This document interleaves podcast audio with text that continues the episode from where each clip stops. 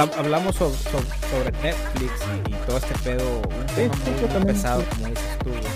Y quería hablar un poco cómo hacer conciencia, tal vez aportar un poco a este movimiento de, de, movimiento hacia el hombre, ¿verdad? Y, tratar de fomentarnos y enfocarnos en cosas positivas.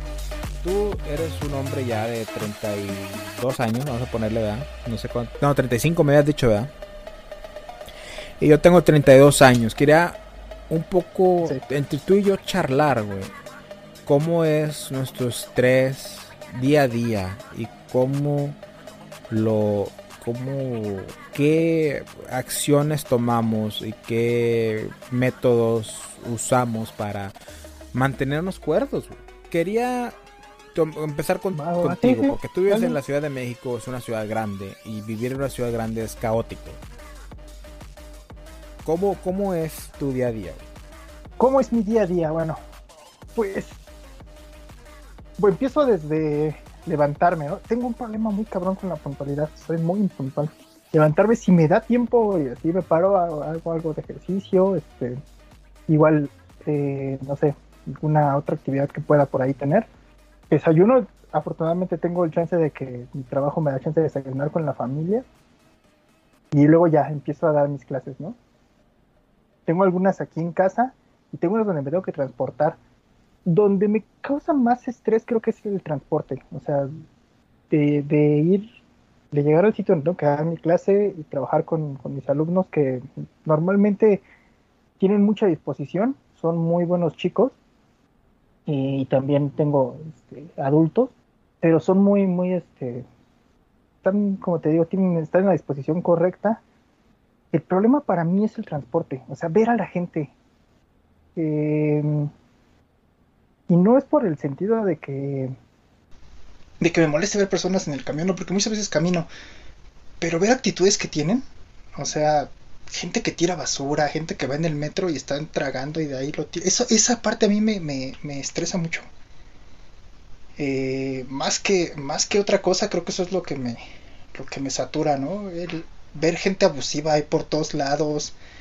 Em, gente que hace idioteces, ¿no? Que por ejemplo van en su moto y yo en el camión y van dos niños y un matrimonio así en la moto y los niños sin casco.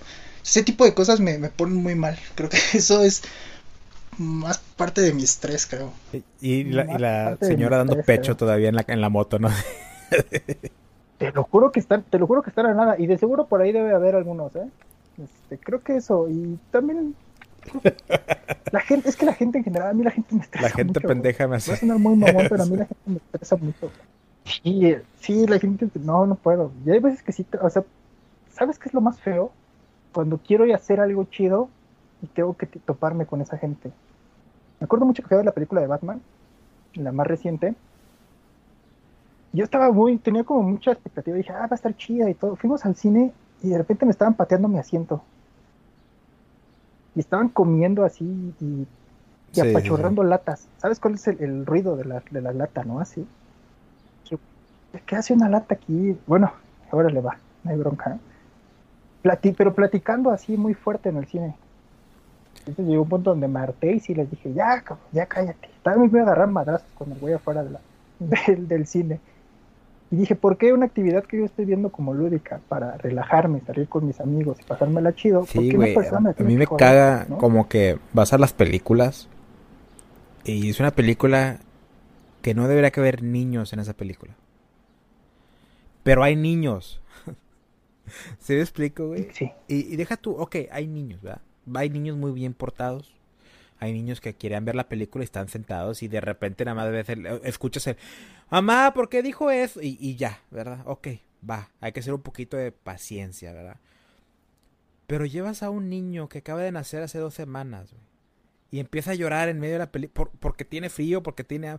¿Por qué llevas a un niño tan chiquito al cine, güey. Y espero que alguien me escuche y diga, yo llevé a mi niño al cine porque no tenía quien me lo cuidara. O no sé por, pero que me dé una razón, güey.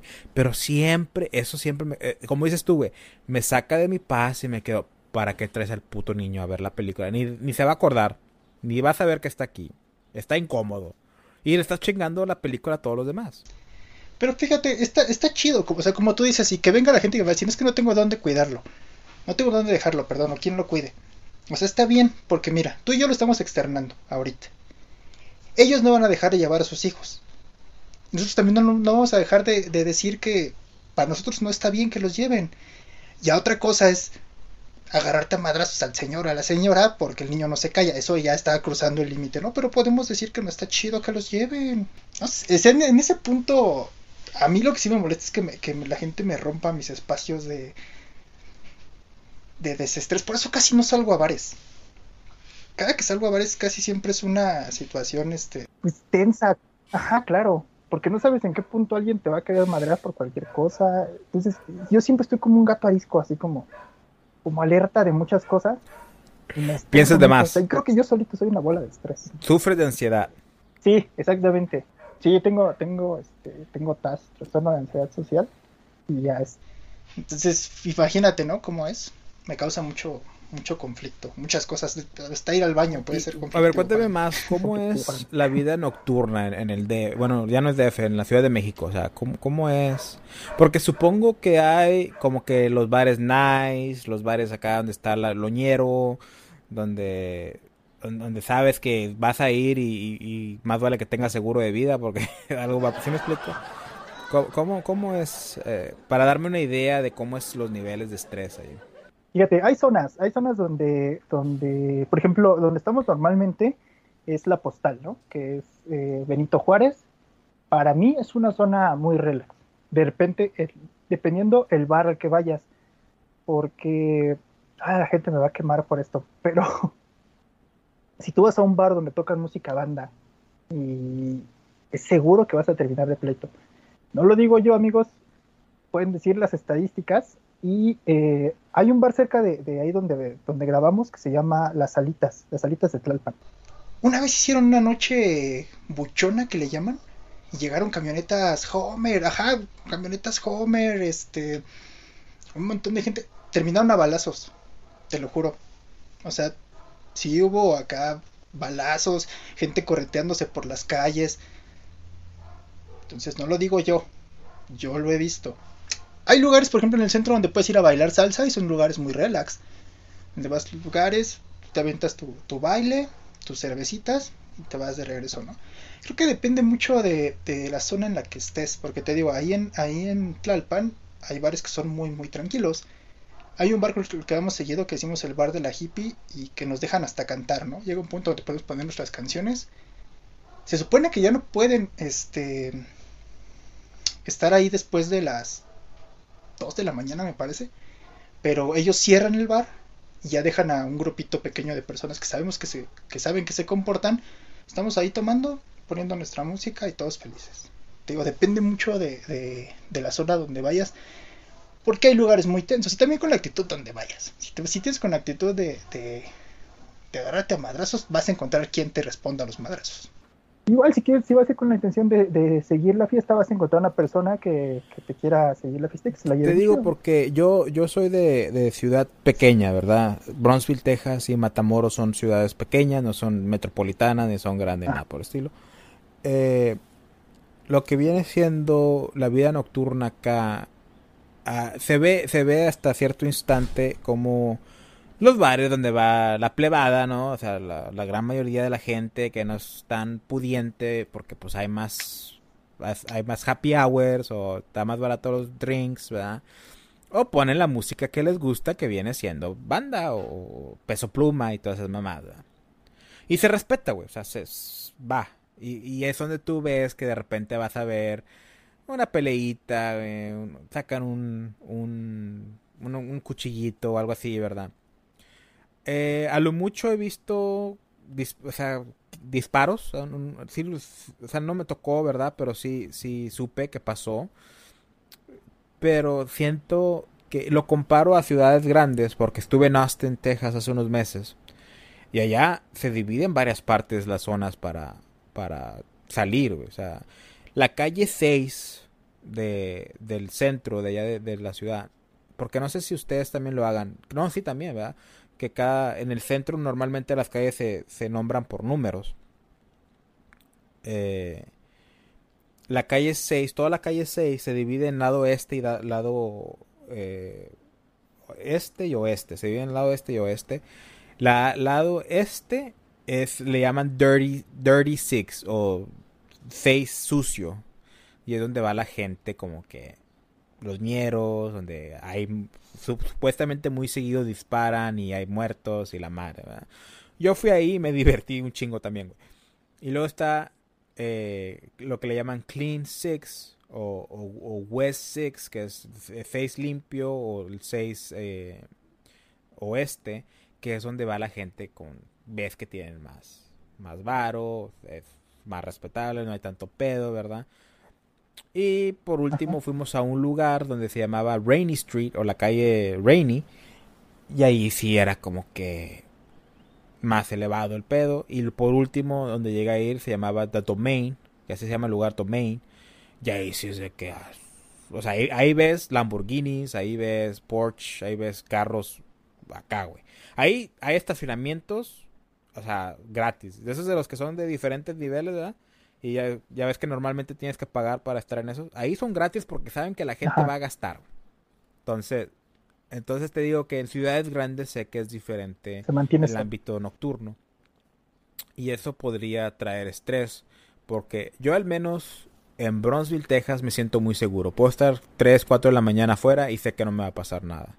Pero he ido a otras ciudades en Estados Unidos y sí me da un poco más de cuidado. California era una de esas. Yo estaba en California y yo no me sentía seguro. Yo siento que si yo voy a México y no estás tú, yo voy a estar súper cagado. y, no porque, no porque tú me vayas a defender o nada por el estilo, pero tú me vas a saber guiar de que, güey, no vayas a ese bar, güey, porque no más. ¿Sí me explico? Tienes que, tienes que juntarte con los locales para saber qué hacer, güey. Sí. Y no puedo pensar yo vivir en un lugar donde es de que o si salgo me pueden tengo que estar con el estrés de que me van a matar o, algo me puede pasar o tengo que estar como dijiste tú como como gato así de que, que ¿sí me explico? Entonces, ¿qué, qué me, dices que sufres de ansiedad y eso es cabroncísimo, yo también, güey, sufro de ansiedad. Y la ansiedad, para los que no sepan, es el el matarte tú solo en cierta forma por el futuro, por algo que no ha pasado. ¿Cómo lidias tú con eso, güey? Tú como hombre moderno del 2023, ¿cómo, cómo lidias con, tu ansiedad y con estos estrés de que vives día con día? Pues al principio fue bien difícil porque yo cuando, cuando supe que tenía ansiedad, bueno, digamos, lo dimensioné, tenía como 18, 19 años. Entonces, pues imagínate, ¿no? Estás ahí como en, todavía formando tu personalidad en cierto modo,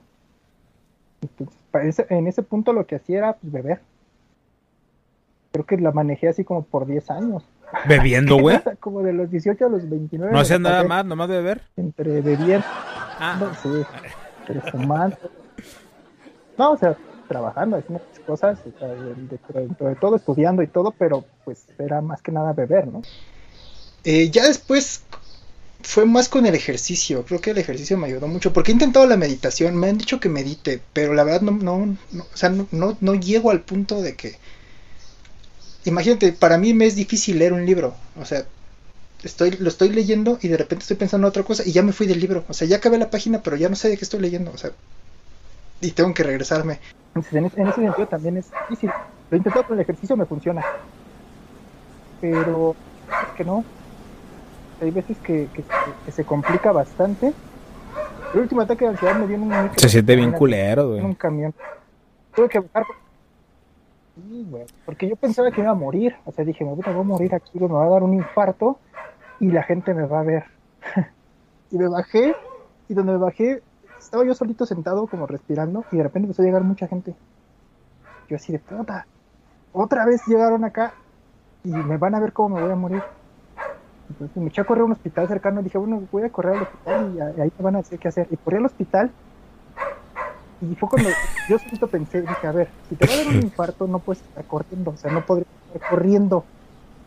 Pero depende que así como te lo estoy contando, estaba hablando.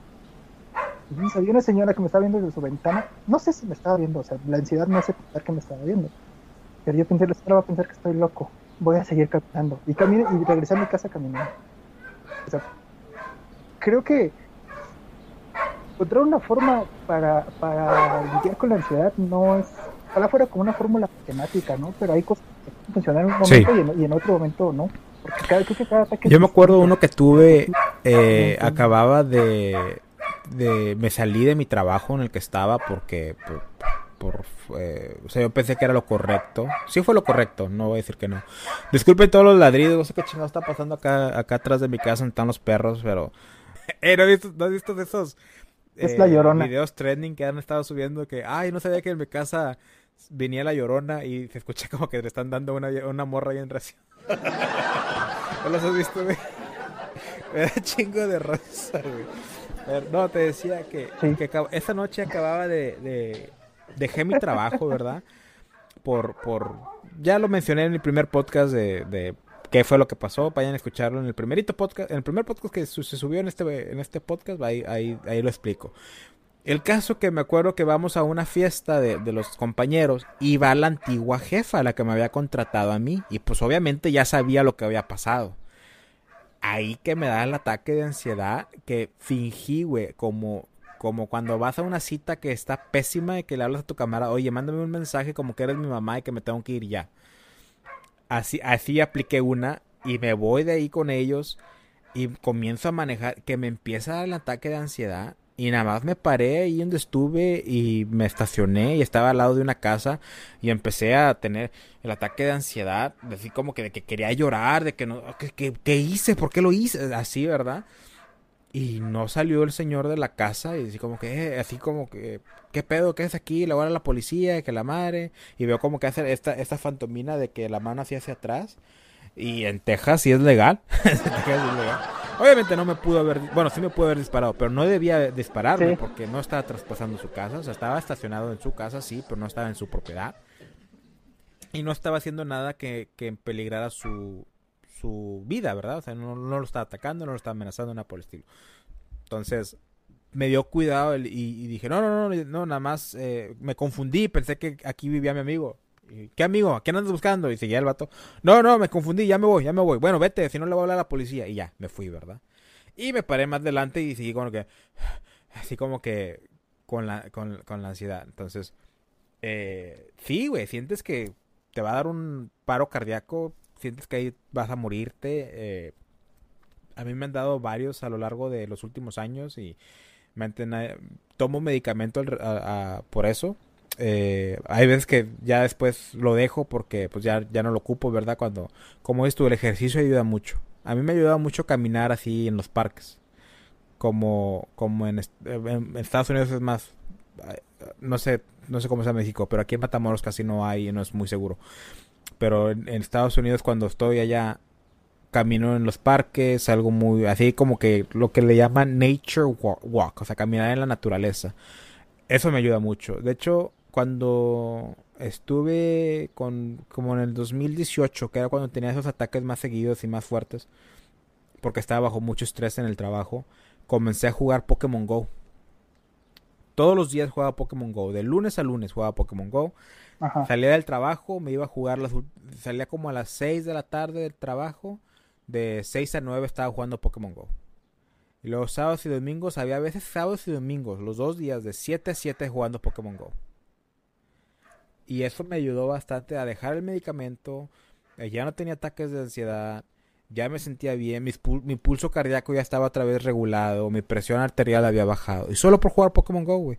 Pero no tanto el jugar el Pokémon Go, sino porque salía a caminar, estaba en los parques, estaba en la naturaleza, convivía con la gente, con la comunidad de ahí de Estados Unidos, de Bronzeville que jugaba Pokémon Go, hice amistades, o sea, lo que te ayuda a balancear tu vida. O sea, mi vida estaba fuera de balance porque me la pasaba en el trabajo y estresaba en el trabajo.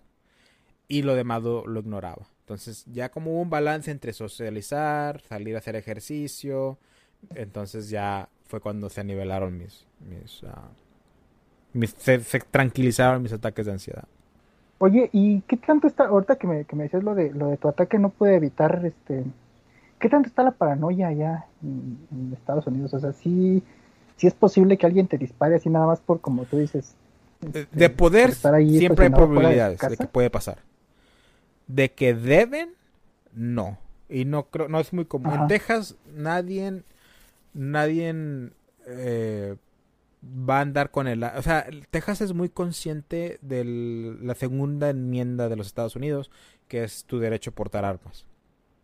Entonces, yo digo jugando que en Texas te gradúas de la, de la preparatoria y te dan un cupón para comprarte eh, un, rifle y una escopeta. De, ah, cuando te gradúas de la, de la, escuela te dan, te dan tu diploma y te dan el cupón para que vayas a comprarte tu arma.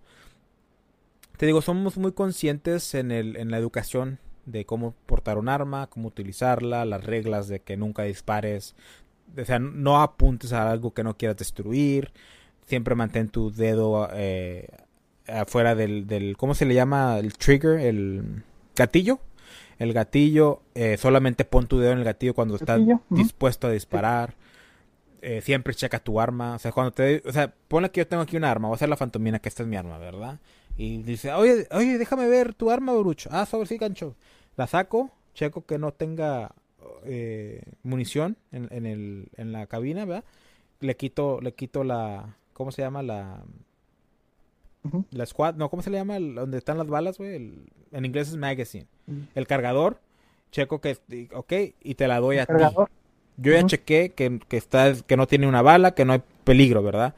En, en la comunidad que se maneja con las armas, al momento que te la doy a ti, tú haces lo mismo. A pesar de que acabas de ver que yo lo hice, tú lo haces también asegurarte que no tiene nada, ya quité las balas, ok, y ya ves, la, ya ves la arma como quieres, y aún así, nunca, no haces esto que acabo de hacer yo, que, ah, mira, la, es como si te estuviera apuntando, no, o sea, apuntas hacia arriba, apuntas hacia abajo, y, la ves, ¿sí me explico? Son muy conscientes, son muy conscientes y la educación está ahí, o sea, mm, se fomenta se fomenta la, la, educación y el, la madurez de, de, tener de portar armas. Siempre va a haber casos está desafortunadamente el caso de Ubalde está el desafortunadamente hay una hay una que queda hay dos historias que siempre estuvieron muy presentes en mí. En un en un centro comercial de San Antonio creo que fue en San Antonio dos personas a punta de arma quieren robar una de una tienda de joyas verdad una joyería y un civil que portaba armas paró el robo. Bueno, dos, dos de ellos portaban armas, paró el robo y uno de los civiles murió y uno de los, de los ah, ladrones murió. Pero evitó que saliera, de, que saliera de control ese caso o que, otro, o que otros civiles salieran heridos. Porque todavía tiene que llegar la policía, todavía tienen que hacer un perímetro, eh, si tomaban rehenes, ¿verdad? Entonces, de haber más casualidades fatales, solo hubo dos. Y sí es triste, güey. Uno de los que apoyaron murió, perdió la vida y tenía familia, tenía gente que lo va, ¿verdad? Pero no sabes tú cuántas vidas realmente salvó e-, ese día. Y hay otro caso en una iglesia de Estados de Texas también, como un, un chavo con trastornos mentales entra a una iglesia con una con una de estas que se le llaman las, las AR-15, estas las, las, los rifles de asalto, y empieza a disparar en la, en la iglesia. Y será obra del Espíritu Santo de Dios o fue un milagro. Todos los que hirió, o sea, todos los que disparó, solo, las, solo fueron heridos, o sea, nadie perdió la vida esa vez. Y un viejito de sesenta y tantos años, setenta años, que tenía un revólver, estaba hasta mero arriba de la iglesia. Y, está en video. Yo, yo he visto el video. Se levanta, saca su revólver, le mete los seis tiros precisos al individuo y queda ahí, tendido. Pero fue. Es un video gancho de menos de dos minutos. Ah. O sea, el vato entra, abre las puertas como tipo Terminator. el viejito reacciona, saca el revólver. Y yo, años, años practicando porque. Tas, tas, tas, tas, tas caer las seis balas y nada más ves al vato que cae. Inmediatamente, precisa. Y te digo, en vez de haber visto una, una masacre como se ve en otros estados que son más estrictos con sus, con sus leyes de, de, armas, previnió muertes. solo hubo heridos y no fueron heridos fatales. Entonces tú me preguntas qué tan probable es o qué el pánico. La verdad, no, no, no existe, güey. Tú sabes que tú puedes entrar a un, una tienda de comercio y sabes que alguien de ahí tiene un arma. Y no es como que la están portando aquí como en, en, el viejo oeste. O de la que te están presumiendo. De que mira, tengo una... No, no. O sea, muchas de las veces ellos mismos las tienen escondidas. Porque es algo que se sabe en la comunidad. Si tú tienes tu arma de fuera, eres el primer... Al primero que van a disparar. Porque eres el que tienes el arma. Y yo siento, si, perdón, yo siento sinceramente que México, si tuviera eso, de cada quien portar sus armas, eh, muchas cosas fueran diferentes. Sí, seguramente. Ahorita que me estabas diciendo eso de, ¿sabes qué, ¿sabes qué percibí de, la pregunta que te hice y lo que tú me dijiste de, la vida nocturna? Que tenemos como cierta paranoia, ¿no? Por ejemplo, yo te decía, no, pues es que a lo mejor lo que yo estaba pensando era que en Estados Unidos te estacionas este, afuera de la casa de alguien y te disparan, ¿no? Y tú estás pensando que aquí sales, aquí sales este, a un bar y te van a matar, ¿no? Y no, la verdad no, no es tan así.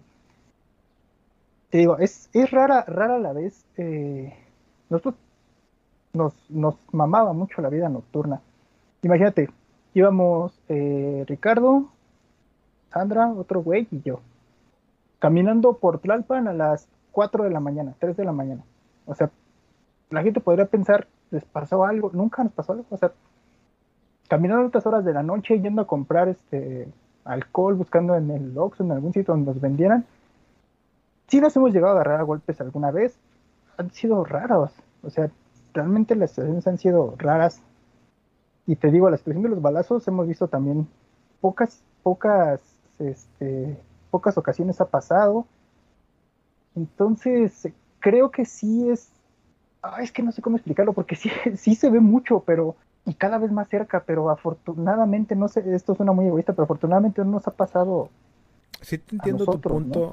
Porque. Sí, quiero, que Si venías, esperamos a Tepito, ¿no? Vamos. Y se pone bueno. Nos tomamos una. Sí, nos tomamos una cervecita, algo. Este. Vamos un buen grupo de amigos. Nos vamos, nos tomamos una cervecita, damos un rol por el, por el mercado y este, y vamos a divertirnos. Pues sería mi mala suerte, porque tú has vivido toda tu vida y no te ha pasado nada. Sí quisiera ir a, Tepito, güey, porque, o sea, ir, la experiencia y luego hablar en un podcast al respecto, güey. Porque como dices tú, se cree, el concepto que yo tengo de la Ciudad de México, de México, México, pinche gringo asqueroso, güey.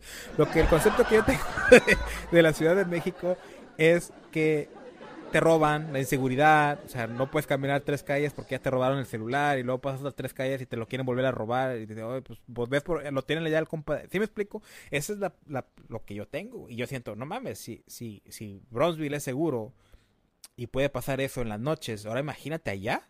Es, tienes razón, güey, pero también México es muy grande. ¿Qué tan probable es que pase, te pase a ti específicamente? Perdón, güey. Y llego a las únicas tres balaceras en las que yo he estado.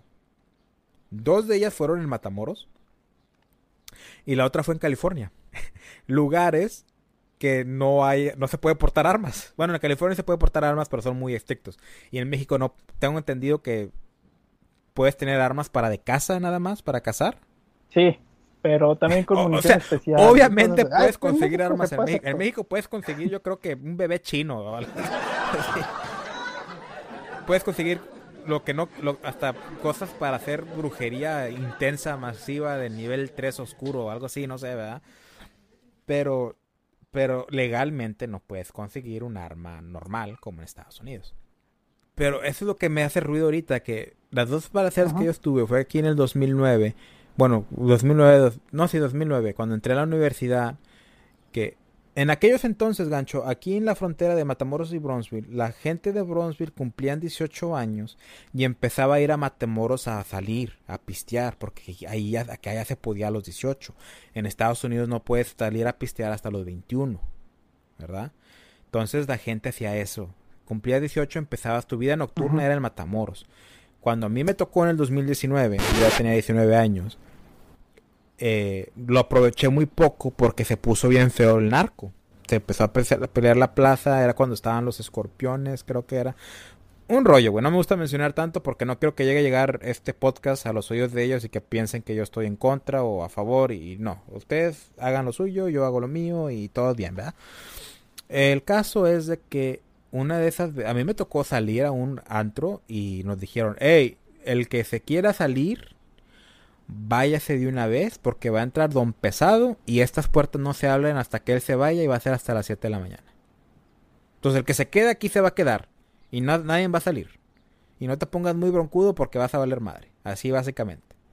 Y mis amigos y yo nos fuimos. ¿Verdad? Entonces, y vimos cómo pasaron ellos, los guaruras, el don, don chingón, don pesado, y cómo lo que iban cargando, y, te quedas como que, ay, güey, te asusta. Una, una pistola da, o sea, impone.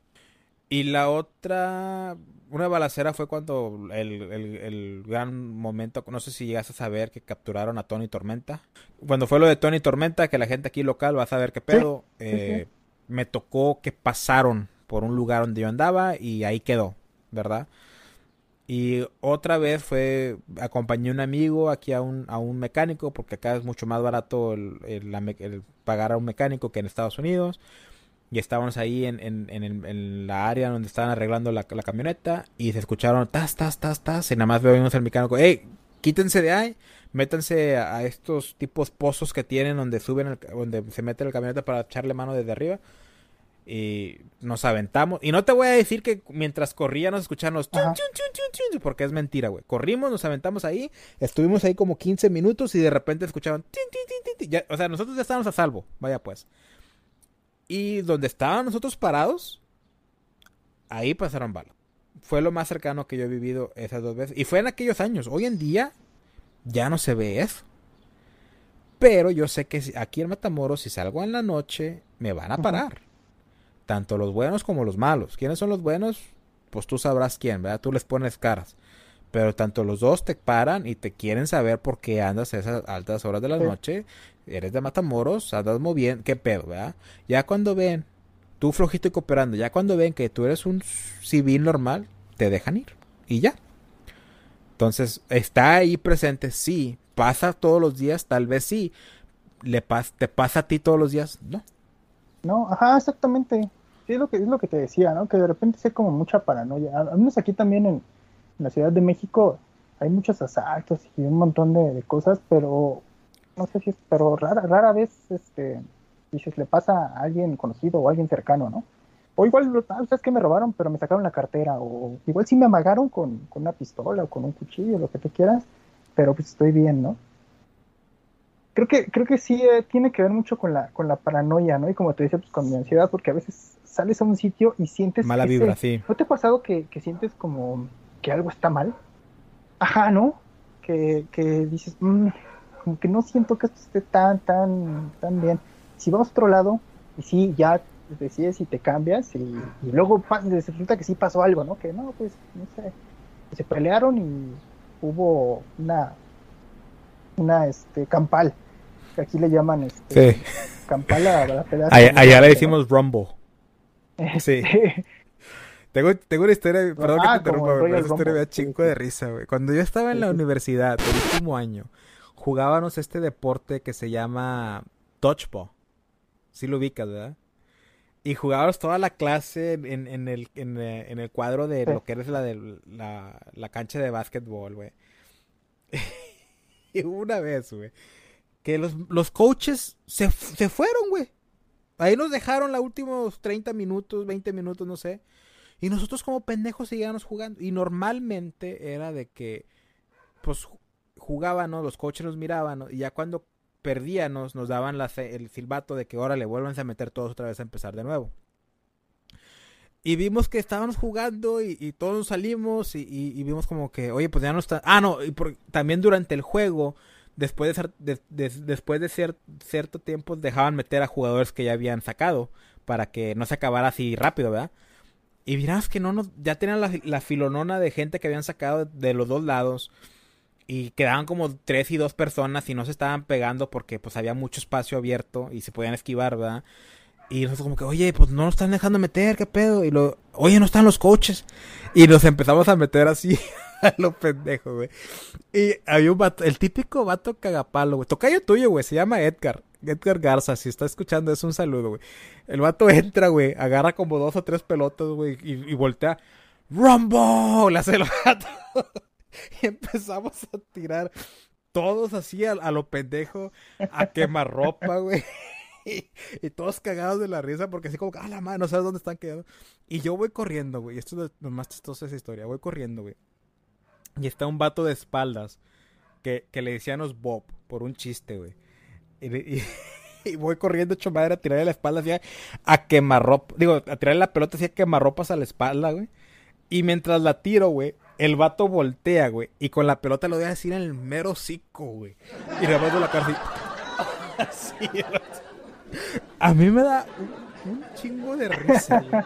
Que me pienso, así es de que te dan dolor de panza, güey, y te tiras al piso, güey. El vato no me habló como por tres semanas, güey. Porque estaba pero esa es una batalla campal, güey. Yo no sabía que usted le llama batalla campal. Perdón, güey. esa historia me gusta mucho, güey. Ah, esa. Acuérdate que es tu podcast, puedes interrumpir a tus invitados. Déjalos hablar.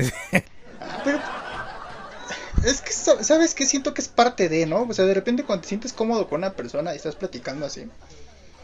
Eh, a, mí me pasa que si no te cuento la anécdota así, se, se me olvida por, te por lo mismo de, no sé qué chingos tengo, pero de repente se me va el avión, ¿no? Entonces ya no, ya no te puedo, ya no te conté la anécdota, o también pasa que, que te estoy contando algo y de repente ya me fui a otra cosa y así, y luego regreso al punto. Sí, es que, es, que mi forma de narrar cosas es diferentes maneras de, comunicación, o sea, a veces con ciertas personas te funciona el ser lineal, como dices, y hay con gente que te llevas bien, te sientes relax y igual te siguen tu misma frecuencia de cómo piensas y como ahorita tú, o sea, como dices tú, o sea, estoy hablando de algo, me voy a una anécdota, regreso al punto o, me voy a otro y, y, te puedo seguir ese movimiento de que estás manejando y hay, gente que se van a quedar como que no, o sea, quiero que seas que sigas una estructura, entonces cada quien tiene razón, o sea, todos somos diferentes. Quería preguntarte, estaba diciendo la batalla campal, ¿tienes alguna historia con una batalla campal así que haya salido? Sí, claro tantas. Eh, déjame, me acuerdo. Mira, eh, aquí hay una cancha de, fútbol rápido, pero pues la particularidad que tiene es que es una cancha que está encerrada, o sea, tiene, tiene sus rejas, pues. Entonces, eh, esta vez yo ni estaba jugando. Fuimos a ver a, a, un equipo aquí de la colonia. Y ya sabes, ¿no? Se empiezan a ver los roces de que te sacan el balón, pero te pegan, entonces empieza a haber este, pues ya bastante tensión entre los equipos. Y antes de terminar el partido, alguien le hace una entrada fuerte a otro y empiezan los golpes, ¿no? La gente que estábamos, que estábamos afuera, nos metemos por las, por las puertas y lo que, no sé quién, no sé, algún demente cerró. O sea, ya no podía entrar ni salir nadie. Entonces nos quedamos todos ahí, este, entre corriendo y pegando. Porque lo que haces en una campal es eso, no, no te enfrascas con uno, pegas y corres con otro. Entonces, al menos que te tiren, ahí sí ya, ya este, valiste, como diríamos acá, ¿no? Me acuerdo que me tocó con un güey que me doblaba la estatura, yo creo.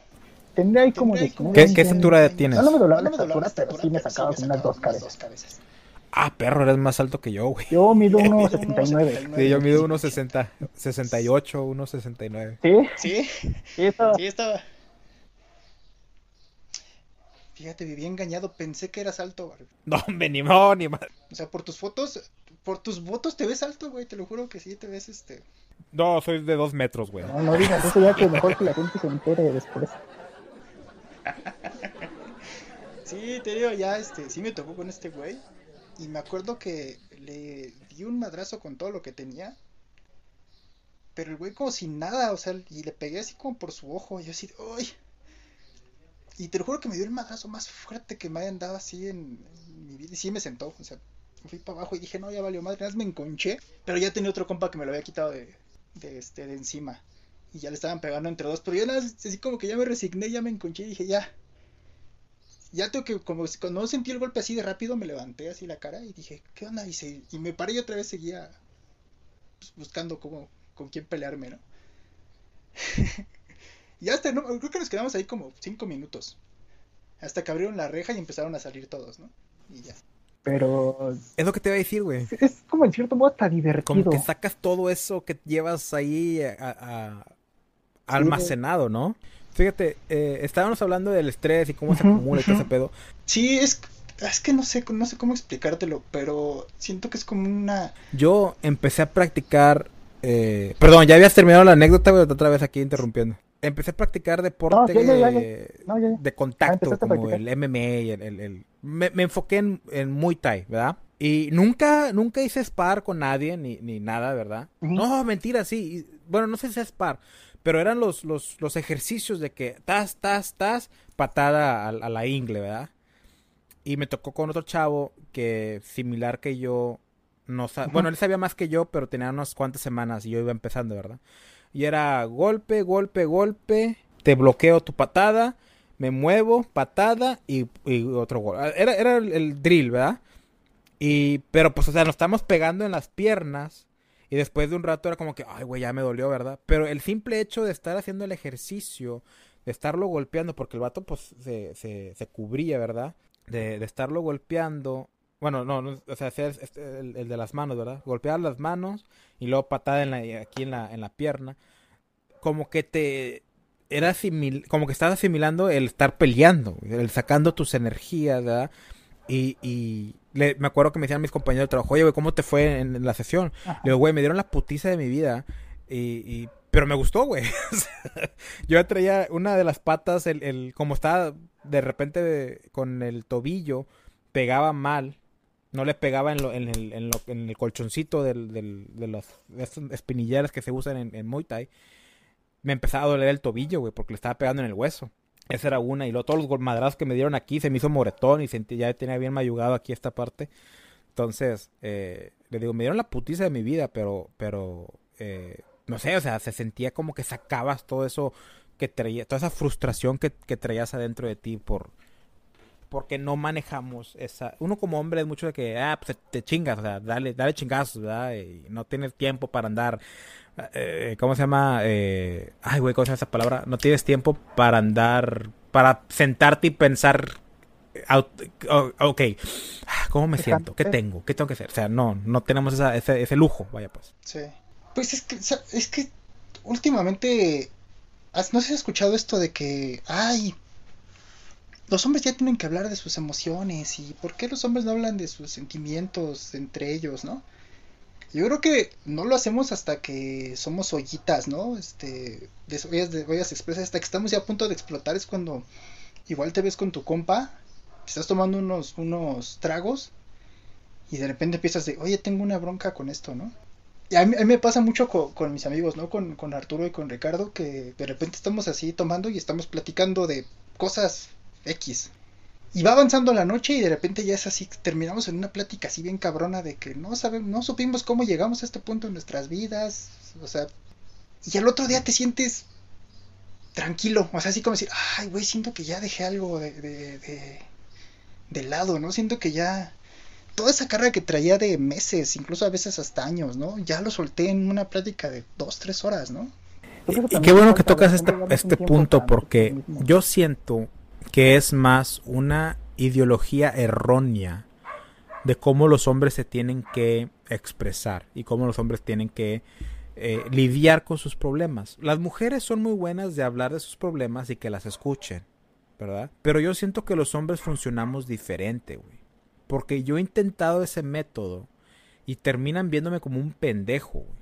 E incluso las mujeres que me pidieron que fuera vulnerable hacia ellas, lo ves en sus ojos, güey. Y yo le digo que termine como pendejo, pero no, realmente no, no lo hacen mal pedo. Pero lo ves en sus ojos, lo ves en sus ojos como al ver que tú les estás diciendo tus problemas, o lo que realmente sientes, eh, te estás haciendo vulnerable, te le caes, güey, como esa, esa, esa, esa perspectiva de varón que te tenía, güey. Y no lo aceptan, güey, y no lo ven, pero misteriosamente hay ciertos cambios hacia tu persona. Entonces, eh, yo he ido con terapistas, güey, me han ayudado y llega un punto en el que las mismas terapistas, güey, me dicen como que, no mames, o sea, eres hombre. O sea, no me lo dicen así, pero me lo dan a entender. ¿Sí me explico? Y yo me quedo, espérate, o sea, pensé que estás aquí para escucharme, para darme perspectivas, para darme una solución, o, para, ¿verdad? O para ayudarme a encontrar la solución yo mismo. Pero me estás haciendo sentir que soy un pendejo por pensar así. O sea, estás haciéndome sentir, o sea, güey, eres un hombre de 32 años, no puedo creer que estás batallando con esto. No me lo estás diciendo, pero me estás haciendo sentir esa manera. Entonces, ahí llega el problema de que los hombres no lo hacen eso porque no lo sabemos comprender y nos terminamos haciendo, haciéndoles bullying en, las redes sociales, tachándolo de pendejos, hablando mal de, usándolo en contra de ellos, ¿verdad? Denigrando su carácter como persona, como ser humano, como hombre, y aún así queremos que seamos, que, los hombres seamos vulnerables y contemos nuestro problema. Yo creo que por ahí no es la tirada, gancho. Yo creo que la tirada es como en los griegos y los romanos lo hacían, güey hacían estas hermandades entre hombres, donde cada uno aprendía del otro. Así si tú tenías un problema, tú me lo contabas a mí, y el grupo de amigos decíanos, tal vez a la mala manera, güey. De que, eh, cancho, no seas pendejo, güey, te está viendo la cara de puñet. ¿Sí me explico? Pero te, te damos un consejo de corazón, güey. y ponle que tú tienes, supongamos, algo, algo, algo del mundo real. Tú tengas problema, problema con una chava, ¿verdad? Y viene y me dice, no, hombre, güey, que la pinche Lupita, güey, nada más, nada más, ¿verdad? Y yo, gancho, yo ya lo viví, güey, te está haciendo pendejo. O sea, nada más está usando por tu dinero, güey. O sea, realmente no quiere nada contigo. ¿Estás... ¿Sí me explico, güey? Yo como hombre que ya lo vivió, te puedo dar el consejo y te puedo dar esa plática y tú quedas como que sabes que tienes razón y te, y, te abre esa perspectiva de que sabes que pinche Lupita se está pasando de lanza. Sí, te digo que, ¿sabes que también es bien importante tener contrapesos? Porque de repente que agarres unos amigos y que te digan, no, güey, sí, todo lo que tú haces está bien, güey. Todo lo que tú dices está bien. Creo que ahí también eso te hace mucho daño a la larga, ¿no? Porque cuando sales al mundo real, como dices, ¿no? Ajá, cuando sales al mundo real y te, y te dicen, oye, güey, o sea, sí, tú eres así, pero también tienes que de repente bajarle, ¿no? Yo, yo me siento muy afortunado porque con mis amigos tengo eso, ¿no? O sea, por ejemplo, platico con Ricardo de algo y me da un punto de vista muy distinto. Platico con Arturo y Arturo también ha pasado más cosas, entonces me cuenta y me dice, es que, güey, a lo mejor si lo ves de este punto o, a lo mejor tú la cagaste en él. Y creo que eso, eso te ayuda más a, que alguien más te esté diciendo, ah, no, sí, güey, pues este, eh, todo lo que tú haces está, está bien, ¿no? todo lo que dices está perfecto, ¿no? Y creo que como dices, esas, esas, esas hermandades son difíciles de, de formar porque a veces siento que falta autocrítica, ¿no? O sea, de yo te estoy pendejeando a ti, pero igual tú estás en el mismo caso que yo. Y dices, híjole. Le hago caso, eso, eso llega la. Esta, hablamos de los gurús la otra vez también. Es, eh, lo que te dicen de que tienes que tener tu, tu círculo social, que sea ah. gente buena, o sea, que gente, gente de primera. Y, sí, en cierta forma sí es cierto. No debes que dejar cualquier pendejo que entre. Ahora imagínate que un, un güey de esto que no terminó la primaria, güey, que, que le va a la América, güey. No, no, no, no, es cierto. No, o sea, un güey que, que, que, o sea, no ha hecho nada de su vida.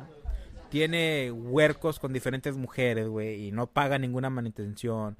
Le gusta, va a ir a ver Rápido y Furioso cinco veces, güey. O sea, no lo quieres en tu círculo social, ¿Sí me explico? O al menos que tú seas igual. Ok, estás bien, quédate con él. Pero si eres una persona que se quiere superar, güey, que tienes una profesión, güey, que quieres más de la vida, güey, que, que tienes visión o un propósito, vaya, pues tienes un propósito de vida, tienes una misión en este mundo y quieres dejar tu huella en el universo, ocupas a, gente, a, no nada más hombres, no nada más un círculo de hombres, pero ocupas gente, un círculo de gente que, que te ayude a mantenerte en ese estatus o a trascender, ¿verdad? Tienes que saber de quién seguir los consejos. O sea, no cualquier. Es como si tú me preguntas a mí, güey.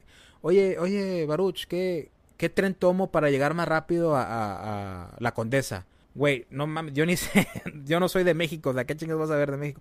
No te vas a arrimar a mí como árbol a darte sombra si me quieres transportarte a México porque no tengo el conocimiento. Es un, un, ejemplo muy extremo, pero es igual, o sea, si le vas con tus amigos y no saben nada de inversiones, ¿cómo esperas que te den consejo de inversiones? O vas con tu amigo, el que ha sido soltero toda su vida, ¿cómo te va a dar consejo de, de, de una relación, verdad? Entonces, es, es, hay que tener también cuidado a quién dejas entrar a tu círculo social eh, y con quién, quién te dejas que te influencie o que te aconseje para, para tus problemas, ¿verdad? Sí, pues mira, parece muy, muy genérico, ¿no? Pero sí tomar las cosas de quien viene, ¿no? A mí me pasaba hace poco, güey, que yo, este, cuando tomo, güey, empiezo a pendejear, ¿no? Y entonces digo, no, pues soy el, el bastardo inglés y mamás así. Entonces una vez me dice una, una chava con la que andaba, es que, güey, se están burlando de ti porque dices que eres el bastardo inglés. Me dice, ¿quién está burlando de mí? Un compa. Y digo, ese güey se está burlando de mí. Le ese güey pues, no hace nada de su vida. Mira, me chupa un huevo lo que diga. ¿no? Sí es tomar mucho las cosas de quien viene y te vas a liberar de ahí y vas a generar menos estrés, que es lo que, el sí, que estábamos hablando. Es que ese fíjense cómo este ¿eh? tema. tiene mucho que ver, fíjate. Y de hecho estaba hablando con, con, una persona hace rato y le digo, me dice, me dice esta persona, es que estaba batallando en conseguir eh, trabajo y tuvo un final medio trágico ahí con su, con su empresa, o sea, de buenas a primera la dejaron ir. O, lo dejaron ir, no sé si sea hombre o mujer, no voy a decir. Eh, el caso es de que eh, eh, me cuenta, dice, es que no sé por qué estoy batallando tanto en conseguir trabajo, ya he aplicado en muchos lugares y no me han contactado, el lugar que me, me contactó como que no me quería contratar, me estaba poniendo muchos peros y me dice, es que yo siento que a lo mejor estoy calificada de más, creo que es el problema. Y para mí se me hizo súper fácil como persona afuera de su problema, como tercera persona, decirle, no, es que míralo de esta manera. No digas que estás calificada de más. Dilo que esos lugares no son para ti. O sea, si esos lugares creen que tú estás calificada de más, no vas a estar bien en ese lugar. O sea, automáticamente estás entrando a un a una pecera chiquita y eres un tiburón. Entonces vete a un océano donde debes que estar. Le, conté una historia, no sé si te la sepas, de este violinista famoso que estaba tocando una pieza que creo que la pieza cuesta como un millón de dólares, con un violín que cuesta 3.5 millones de dólares. Y el vato eh, en promedio llena ahí lugares en, en Nueva York, que en promedio son 100 dólares cada de sus boletos.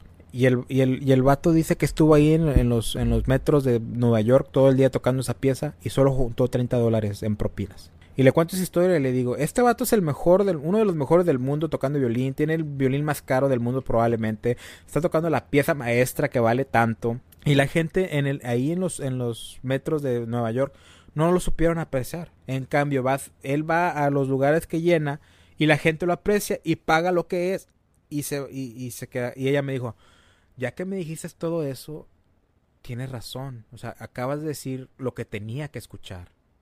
Y yo le dije, ¿y tú eres tan capaz? Me llevo muy bien con esta persona. Y sí, sí es mujer, ya, ya lo dije. Dije, tú eres tan capaz, pero los seres humanos tenemos esta cualidad que cuando es nuestro problema, no podemos ver la solución. Se nos complica.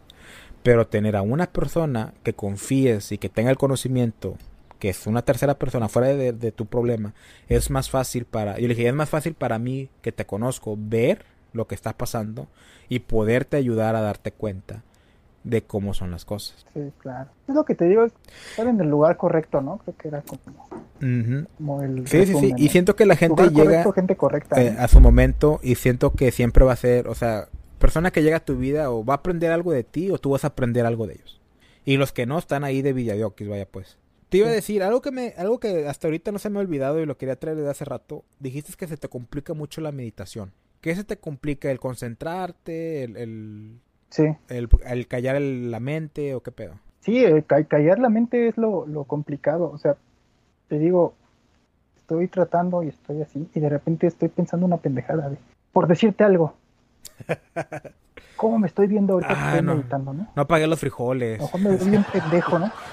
O sea, ese, ese tipo de cosas. Sí, y empiezas con, con cosas así, ¿no? De repente, ay, pero es que a ver si el incienso no se cae y, no, este, y tira algo. Y ya, o sea, ya me fui en tres escenarios en menos de dos minutos, o sea, eso a mí se me, se me complica mucho. Y, y de repente me frustra, güey, porque mucha gente me cuenta, pues, no, es que yo sí lo logré y todo ese tipo. Pues, a ver, oye, gacho, dame chance, güey, tengo que ir al baño, güey. Espérame. Sí, yo también, güey.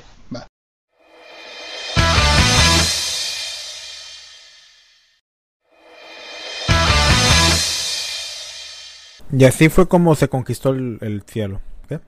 Ah, no, me te decía que, me estaba aguantando hasta terminar el podcast, güey, pero ya no pude más. sí, no, ya sentí eso, igual, de que, ah, la madre, ya, va a explotar algo si no, si me quedo más tiempo. Entonces me decías, güey, que, que... O sea, pero ¿qué batallas, güey? O sea, ¿qué has intentado para cuando meditas? Pues es que me, mira, o sea, sí algo como real, que pues era un audio que me mandaron de YouTube. Me dijeron, ponte este audio. Y hasta, hasta ocupé el premium, el de, ya sabes, el de paga, para que no se vean los anuncios. Que pusiera incienso. Y si siéntate así en tu, en tu cuarto a la mitad. Cierra tus ojos. Entonces ya cerré mis ojos, estaba en todo en ese... Te lo juro que no, no pude. Estuve cinco minutos, yo creo que si, si te exagero. Y no pude. O sea, nunca sentí como la conexión, nunca sentí... O sea, no, no, más bien no, sabía cómo sentirme.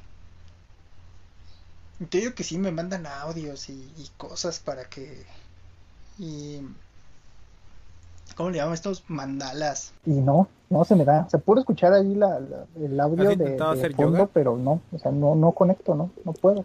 Sí, hice, hice algunos videos de YouTube que los ocupaba como para después de que entrenaba, me aplicaba esos, este, como. Sí. Ah, ¿cómo le llaman? Estiramientos que, hacen en el yoga y aprendí unas, cuantas posturas. Mm, pero es, que, creo que a lo mejor es... Eh, ¿Te enfocas en cuando respiras? Sí. Es que mira, lo que pasa cuando meditas es, es, como una actividad física, o sea, no, no puedes empezar a correr si no has aprendido a caminar, ¿verdad? Entonces, lo que hace la, la, la meditación es que te conecta con tu inconsciente, con tu ser. Y es algo difícil de explicar, te digo. Entre, entre más te conectes con tu ser, más quitas al ego. Abres camino para que seas la persona que realmente eres, ¿verdad? Eh, es un poquito más. Eh, vas a decir, ay, ¿qué, qué, chingadera está hablando ahorita Barros? Pero mira, a como crecemos y las, las experiencias que tenemos en la vida, tanto positivas como negativas, nuestros, nuestros persona crea el ego que es para protegernos especialmente para cosas negativas, ¿verdad? Pone que un día dijiste una cosa en la clase y todos se rieron de ti, entonces aprendes a no hablar en voz alta en frente de todos porque se van a reír de ti, ¿verdad? Es un ejemplo. Y eso prohíbe el ser la persona que estás destinada a ser o la, quien realmente eres por ese tipo de, miedos y, ese tipo de, el ego que te protege. Cuando haces la meditación y conectas con tu ser, vas deshaciéndote del ego, vas quitando esas, esas, esa fortaleza y abre pie a, conectarte con tu ser. Es algo muy divino, muy bonito de que como encuentras tranquilidad y paz más que nada. Ya me lo expliqué de más, discúlpeme, pero la cosa es que comienzas con tu respiración, solo enfocándote con tu respiración. No tienes nada, o sea, si piensas en otras cosas está bien, pero, o sea, enfócate nada más en estoy respirando. Y con el tiempo eso te ayuda a, a tranquilizarte, a, a reducir el estrés, la ansiedad, todo este sonido que traes en la cabeza y eventualmente te cuesta menos trabajo el concentrarte, concentrarte, no pensar en nada y vas aumentando en tu meditación. O sea, al principio de la meditación no tienes que durar una cantidad de tiempo o nada. O sea, con que hagas cinco minutos y en cinco minutos puedas concentrarte en cómo respiras. Y si llegas a pensar de que puta madre, se me olvidó apagar la luz o se me olvidó, está bien, o sea, date, date permiso de distraerte, pero al momento que te, que, que, te des cuenta, ah cabrón, déjame regresar a enfocarme en mi respiración. Y eso es lo que me ayudó a mí y ayuda a mucha gente el poder hacer ese tipo de meditaciones. Comenzando nada más a enfocarte en tu, en tu respiración. Ya con el tiempo se te hace más fácil. Güey, yo, yo he llegado a... Quiero decirlo como un viaje astral pero no estoy seguro si lo es porque nunca he hecho uno guiado con alguien que sepa. Pero una vez me yo hacía hacía ejercicio y terminando el ejercicio me ponía a meditar ahí en el gimnasio.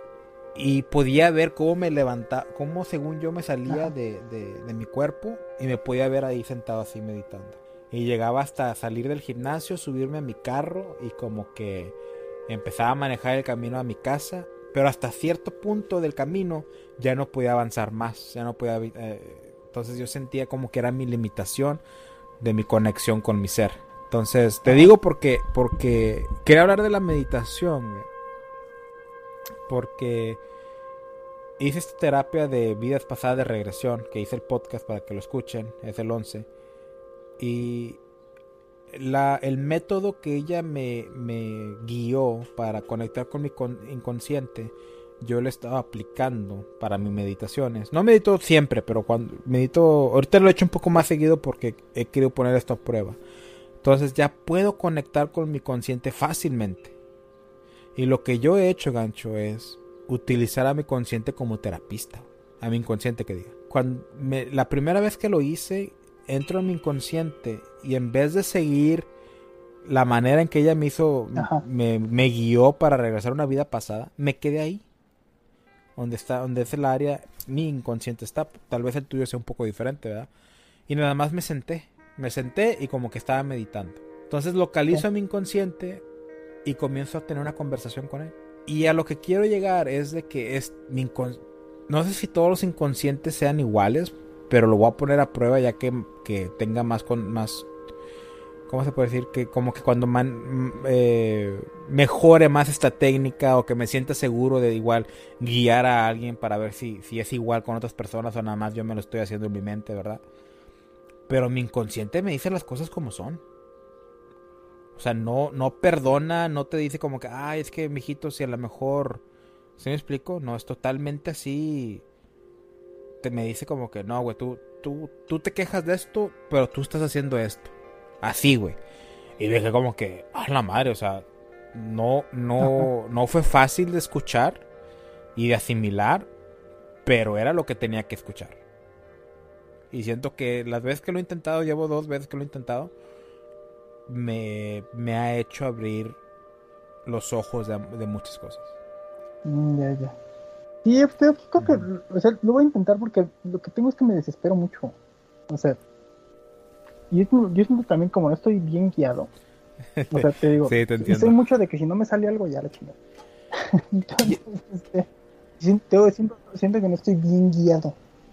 Y ya te digo, como ya me perdí, digo, ah, ya no puedo, ya.